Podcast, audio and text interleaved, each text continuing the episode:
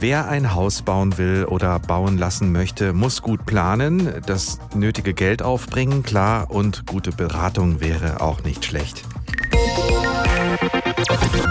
Wer eine Heizung einbauen oder erneuern will, braucht im Moment vor allem eins, viel Geduld.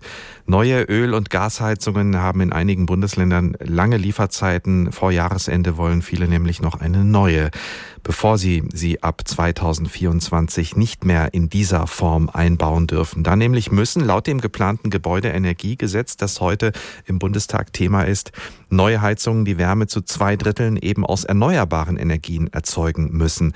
Das ist knifflig für die Leute, die in diesen Monaten entscheiden wollen oder müssen und das ist eine Menge Arbeit für das Handwerk. Wie sieht's aus bei uns in Hessen? Darüber habe ich gesprochen mit Uwe Loth, Landesinnungsmeister des Fachverbands Sanitär, Heizungs- und Klimatechnik, kurz SHK. Und ich habe ihn gefragt, ob die Firmen überhaupt noch nachkommen mit der Arbeit im Moment. Ja, es ist unfassbar turbulent, die ganze Situation auf dem Markt. Und für die Fachbetriebe in Hessen ist es also auch eine hohe Beanspruchung, sage ich mal. Also die, die Kundennachfragen sind extrem viel.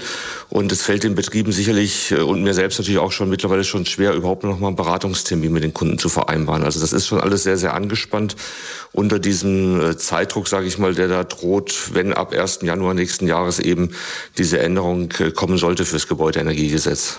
Was wird denn im Moment bestellt? Noch die konventionelle Technik, Gas, Öl oder geht's wirklich nur noch in Richtung Erneuerbare? Naja, also dieses Thema Erneuerbare ist natürlich Bestandteil jedes Gespräches. Äh, allerdings ist es, ob das nun gut ist oder ob es ein bisschen schade ist, geht es dann häufig doch wieder noch um Öl und Gas, weil einfach die Menschen ja unsicher sind, verängstigt sind, äh, nicht so richtig wissen, was sie machen sollen und dann manchmal unter diesem drohenden Datum 1. Januar dann einfach sagen, na gut, komm, bevor ich nun äh, meine alte Heizung weiter betreibe, dann mache ich noch mal schnell eine neue Öl- oder Gasheizung rein.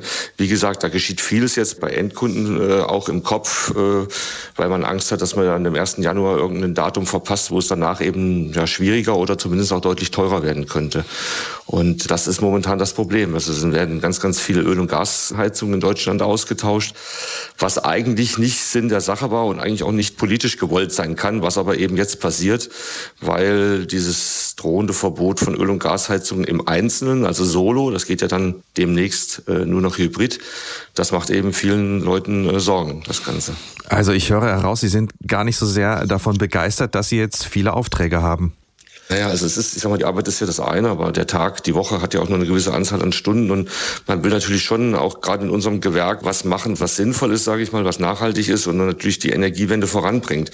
Auf der anderen Seite kann man natürlich schon verstehen, dass viele Menschen unter dem, was jetzt da droht, was da jetzt kommen könnte, äh, einfach in, in letzter Minute noch sagen, okay, komm, mhm. bevor ich nun gar nichts mache, dann eben doch nochmal eine Öl- oder Gasheizung, was ja auch jahrzehntelang sehr gut funktioniert hat und was wahrscheinlich auch, auch wenn es politisch nicht so ganz gewollt ist, wahrscheinlich uns noch viele Jahre auch beschäftigen wird, in welcher Form auch immer.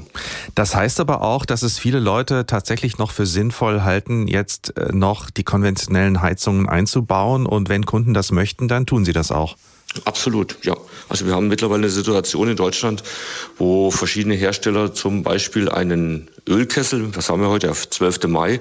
Also wenn ich heute einen Ölkessel bestelle beim Hersteller XY, dann kann das sein, dass der mir sagt, ja, wir nehmen den Auftrag gerne an, aber nicht mehr in diesem Jahr. Das heißt, die Industrie hat in einigen Bereichen ist überhaupt nicht mehr in der Lage, äh, Ölkessel ab dem Datum Mai jetzt noch mehr zu produzieren. Die haben also praktisch ihre Jahresmenge schon längst erreicht in den ersten vier Monaten, die in Auftrag gegeben wurden. Und das ist das Problem. Aber wie gesagt, prinzipiell haben wir eine extrem hohe Nachfrage auch nach Öl- und Gasheizung. Also ich möchte mal fast so aus dem Bauch heraus sagen, so zwei Drittel der Geräte, die zurzeit der Endkunde beim Handwerk und damit der Handwerk bei der Industrie bestellt, sind wahrscheinlich fossile Brennstoffe, Öl und Gas. Ne? Und äh, das ist schon ein bisschen schade, weil ich glaube, wenn man diesen Druck rausnehmen würde, dann würden viele Menschen doch nochmal ein bisschen Zeit gewinnen, um auch zu überlegen und zu schauen, wie man vielleicht, sage ich mal, die Energiewende im eigenen Heizungskeller ich sage mal, zeitlich besser gestaffelt auch hinbekommen. Mhm. Und vieles geschieht einfach unter dem Druck jetzt auch, genau. Stichwort Wärmepumpe äh, und Energiewende. Kommen die Firmen überhaupt da, was die Technik angeht, mit bei der Entwicklung? Denn mit Wärmepumpen haben die meisten Heizungseinbaufirmen ja erst neuerdings zu tun. Also sind da manche vielleicht auch überfordert? Also ich sag mal, bei der Menge an Betrieben, die es in Deutschland gibt, das sind ja nun fast 50.000 SHK-Betriebe.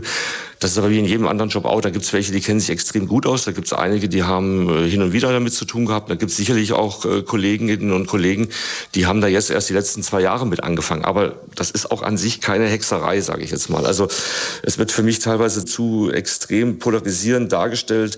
Also viele Dinge, sage ich mal, bei einer Wärmepumpenheizung sind durchaus auch vergleichbar mit der Technik, die wir bislang alle kannten.